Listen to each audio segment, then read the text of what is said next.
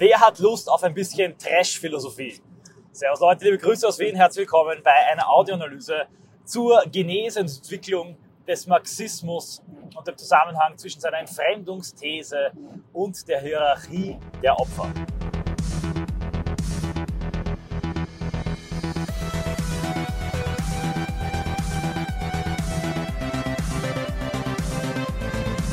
Gestern war Julkneipe in meiner Studentenverbindung und dabei hat ein äh, Bruder, ein Bundesbruder von mir, einen interessanten Vortrag gehalten. Es ging um Karl Marx und die Analyse Marx von rechts. Der hat eine Bachelorarbeit geschrieben zum Wahnfetisch und war dementsprechend gut vorbereitet. Und es ging in einer Tour de Force durch das Leben und das Wirken und das Werk von Karl Marx, insbesondere eben mit Fokus auf seiner Wertkritik und deren wahren Fetisch. Spannend, interessant und danach gab es stundenlange Debatten zwischen mir und meinen Bundesbrüdern über den Marxismus und dabei habe ich kurz eine Skizze umrissen, die ich jetzt, bevor ich wieder an andere Dinge denke und das dann wieder äh, vom geistigen Arbeitsspeicher, das Maschinenparadigma lässt grüßen, gelöscht wird. Das möchte ich kurz in Audioanalyse zusammenfassen. Warum Trash-Philosophie? Ich bin gerade nicht sehr im Saft und äh, könnte das Ganze jetzt ausarbeiten und recherchieren und dann die richtigen Zitate, die richtigen Denker bringen und äh, die vielen, vielen Philosophen, die das vorher schon bearbeitet haben, rezipieren. Aber dazu fehlt mir die Zeit. Insofern ist das Ganze extrem kursorisch, fehleranfällig, könnte euch aber doch geistig vielleicht ein bisschen helfen im Verständnis des Marxismus, seiner Entwicklung beziehungsweise meiner Betrachtung davon. Im Wesentlichen durchläuft der Marxismus sehr viele Stadien. Und da gibt es eben auch sehr viele Forschungen und äh, Standardliteratur dazu, die ich hier auch komplett außer Acht lasse. Worum es mir geht, ist die Verschiebung des revolutionären Subjekts, das im Marxismus, Marxismus eine ganz entscheidende Rolle spielt.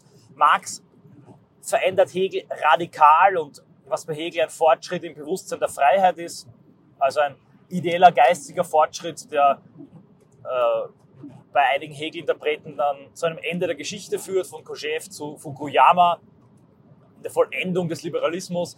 Das ist bei Marx eine Geschichte von Revolutionen, von Produktionsverhältnissen, eine materialistische Geschichte. Der historische Materialismus in seiner Kritik der deutschen Ideologie wird das deutlich. Und entscheidend ist, die revolutionären Subjekte sind keine großen Einzelne, keine Staaten, die Träger von Ideen sind. Nein, es sind die Unterdrückten, die Verdammten, die Entfremdeten, die durch die Produktionsverhältnisse ausgebeuteten, die dann, wenn es nicht mehr geht, wenn die Entfremdung zu groß wird, in Revolutionen als Lokomotiven der Geschichte diese vorantreiben. Sehr vulgär und sehr verkürzt dargestellt. Ich weiß, ich weiß, ich weiß. Die Experten werden jetzt wehklagen und aufschreien. Für Marx war das das Proletariat, die äh, tatsächlich im Kapitalismus in den Fabriken entfremdeten, die Leute, die dort über diese Ausbeutung, den abgepressten Mehrwert, einer der größten Denkfehler von Marx meiner Meinung nach, sich schließlich zusammenschließen werden und naturnotwendig in der äh, Akkumulation des Kapitals und Entwicklungskapitalismus irgendwann diese Maschinen übernehmen und dem Privateigentum entziehen werden. Das ist in Verbindung mit dem kategorischen Imperativ von Marx. Ich verweise hier auf meine Audioanalyse zum kategorischen Imperativ von Adorno. Der wird hier auch gestriffen werden in dieser Audioanalyse.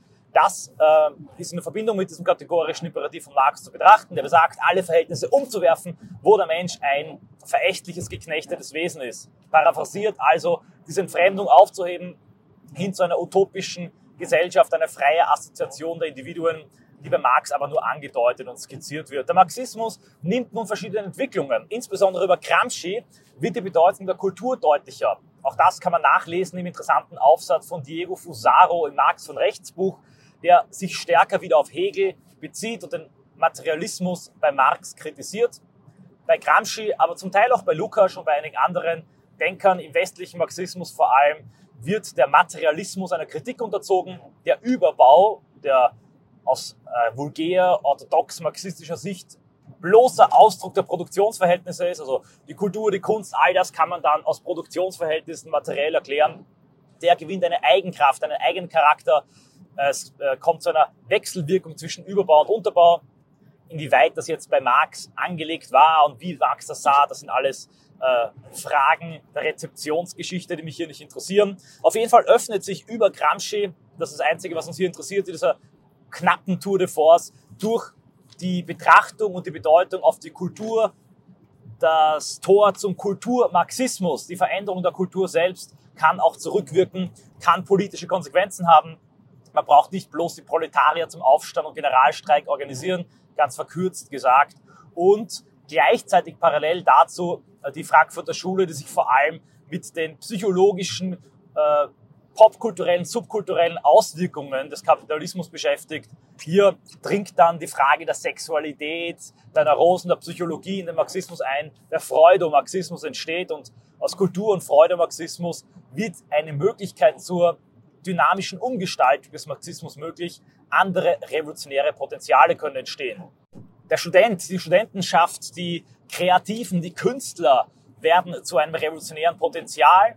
Ja, die Kranken, die Geisteskranken, die sexuell Devianten, all das entsteht ähm, angedacht und angerissen bei verschiedensten marxistischen Denkern in der zweiten Hälfte des 20. Jahrhunderts. Und hier entwickeln sich entscheidende Strömungen über den Feminismus, den marxistischen Feminismus. Man kann Beauvoir nennen, aber auch viele andere, Simone de Beauvoir, die das geprägt haben, wird auf einmal die Frau zum revolutionären Subjekt. Ja, das Patriarchat, die Unterdrückung der Frau, das ist das eigentliche Problem. Und jetzt gehen wir wieder zurück. Das ist marxistisch, hegelianisch gedacht. Warum? Weil das eigentlich entfremdete Wesen ist die Frau. Das entfremdetste Wesen ist immer Träger der Weltrevolution gegen die Herrschaftsstruktur, gegen die Autokratie. Und aus der Sicht ist die Frau viel entfremdeter. Marx war blind für die Frauenfrage und für die wahre Auswirkung des Patriarchats. Das Patriarchat ist die eigentliche Herrschaftsstruktur. Das revolutionäre Subjekt ist die internationale feministische Frauenbefreiungsfront. Die Frau ist die Opfergruppe, nicht der Arbeiter, der Arbeiter selber und das historisch, äh, historisch revolutionäre Subjekt des Arbeiters ist auch patriarchal durchseucht. Nun kommt aber ein anderer ins Spiel, ein anderes Denken, schon angelegt über Lenins äh, Rezeption des Nationalismus, über die Idee des Imperialismus als eine, ein Stadium des Kapitalismus, über Luxusproleten, also Proletarier, die durch Ausbeutung fremder Erdteile ähm, besser gestellt sind und sich dann mit ihrer eigenen Bourgeoisie verbünden. Entsteht auch die Idee des Befreiungsnationalismus. Nationen können revolutionäre Subjekte sein. Primär ist das Ganze aber von einer anti-weißen Haltung durchseucht. Franz Fanon schreibt die Verdammten der Erde der POC, der Araber, der Moslem, der Mensch dunkle Hautfarbe, der wird das wahre, entfremdete Opfersubjekt und damit auch Träger der Weltrevolution. Denn ja, Frauen waren vielleicht unterdrückt. Frauen sind vielleicht Jahrtausende lang in diesen bösen, entfremdeten Herrschaftsstrukturen als Objekt behandelt worden. Ich gehe jetzt ein auf das marxistische Denken, ich sehe das persönlich ganz anders. Aber niemand wurde schlimmer entfremdet als der Schwarze. Der Schwarze, der nicht nur verschleppt und versklavt wurde, der in Sklavenanstalten wie ein Tier, wie Vieh gezüchtet wurde, über den wirklich wie eine Ware verfügt wurde. Das ist das wahre entfremdete Wesen. Daher ist der POC, die Verdammten der Erde, die Menschen mit dunkler Hautfarbe, das sind die wahren Befreier, das sind die wahren Revolutionäre. Und den weißen Frauen, ja, in diesen weißen westlichen ähm, kapitalistischen Ausbeuterländern, im globalen Norden, im Zentrum des Weltsystems nach Wallerstein, Wallerstein, denen geht es ja viel besser. Die sind auch Teil der Herrschaftsstruktur. Nein, es ist nicht die Frau, sondern es ist der Schwarze und die schwarze Frau natürlich umso mehr. Nun aber tritt eine weitere Strömung ins Spiel, die sich am Rand entwickelt, insbesondere als ein bundesdeutsches Spezifikum, also eine weitere identitätspolitische Weiterentwicklung des Marxismus, den man auch wirklich nur als eine dogmatische, religiöse ähm, Entität am besten verstehen kann. Es ist der Jude, der jüdische Mensch, also der Mensch jüdischen Glaubens, der Mensch jüdischer Herkunft, der ist das wahre, urentfremdete Subjekt. Das geht dann vor allem auf Adorno und auf die Frankfurter Schule zurück, aber für modernen Epigonen, da können wir jetzt die ganzen deutschen Denker diverser Art deutscher Publikationen, von Bahamas bis hin zur Kaffeekritik etc. Äh, zitieren ganz knapp zusammengefasst, auch hier hegelianisch, marxistisch in der alten Tradition. Der deutsche Faschismus war die absolute Essenz des Bösen, die krasseste, barbarischste Erscheinungsform des Kapitalismus. Soweit die orthodox-marxistische These, die man auch in der Dialektik der Aufklärung rausinterpretieren kann, wenn man möchte. Aber auch da gibt es tausende Debatten dazu, auf die ich jetzt hier im Einzelnen nicht eingehen werde. Gerade die Bahamas hat sich mit ähm, Teilen der bürgerlichen Gesellschaft unter Justus Wertmüller immer stärker arrangiert. Mittlerweile gibt es sogar einige Antideutsche, die sagen, Antifa heißt abschieben in Bezug auf Hamas-Demos. Aber indem der Kapitalismus die äußerste und krasseste Entfremdung ist und der Jude in der Judenverfolgung im Dritten Reich das entfremdetste, größte Opfersubjekt war, wurde der Jude von der Geschichte auserwählt als das revolutionäre Subjekt, weil er eben der entfremdetste ist, denn die Frauen, die Schwarzen, niemand wurde so brutal verfolgt und getötet wie der Jude im Dritten Reich. Ihr also, diese Struktur, der Gedanke ist immer auf der Suche nach dem größten Opfer, nach dem größten Entfremdeten, das am meisten gelitten hat, am meisten leidet unter der Gesamtscheiße, dem Status quo, die dann als Patriarchat, als Kapitalismus, als Faschismus, als ähm, White Privilege dargestellt wird. Und in dieser sehr identitären Auslegung wird der Staat Israel trotz seiner kapitalistischen, sexistischen, vielleicht sogar kolonialen Aspekte, die man sehen möchte, er wird zum revolutionären Subjekt, weil er jüdisches Leben beschützt. Und das ist die Konsequenz und die Aufgabe des Marxismus und der Aufklärung. Die Aufklärung in Waffen ist dann die IDF in dieser interessanten, vor allem in Deutschland vertretenen Sekte und Spielart des ähm, Marxismus. Merkt euch das, darauf komme ich später noch zu sprechen. Eine weitere wichtige Welle ist zu erwähnen, und zwar die der Transbewegung. Man könnte hier Judith Butler als die äh, geistige äh, Vordenkerin betrachten, gibt aber auch sehr viele andere. Hier sagt man nein, es sind nicht die Frauen, nicht mal die Schwulen, auch so die, die homosexuellen Bewegung hat auch ihre marxistisch-revolutionären Aspekte. Nein, es sind die Transsexuellen, die Intersexuellen, die Leute, die sich nicht der kapitalistischen Heteronormativität beugen. Das sind die wahren Entfremdeten. Denn während sogar die Schwarzen, die Juden, die Frauen ihre eigene Identität haben, ihre, ähm, ja, ihre identitären Strukturen sich irgendwie äh, damit konstituieren können, Gemeinschaftsstrukturen haben, ist der Transmensch ein reiner Zwitter, ein reiner Entfremdeter, ein ähm, Wesen, substanzloser, ein Negierter, dem gar keine Existenz und Identität zugeschrieben wird. Und damit ist er die äußerste Form der Entfremdung. Und damit das urrevolutionäre Subjekt, das dann das sind dann so die Thesen von Butler über Devianzen, über Subversion, die gesamte kapitalistische Struktur aufbrechen kann. Jedes dieser revolutionären Subjekte, der farbige, der transsexuelle, die feministische Frau, der homosexuelle, der Jude, wirft dann der anderen Gruppe vor, blind zu sein für die eigentliche Herrschaftsstruktur, also antisemitisch zu sein, sexistisch zu sein, rassistisch zu sein. Und es gibt einen richtig krassen Krieg dieser verschiedenen ähm, Opferrollen darum, wer in der Opferhierarchiepyramide ganz oben steht, sprich wer am meisten diskriminiert wird und deshalb selber nicht diskriminieren kann.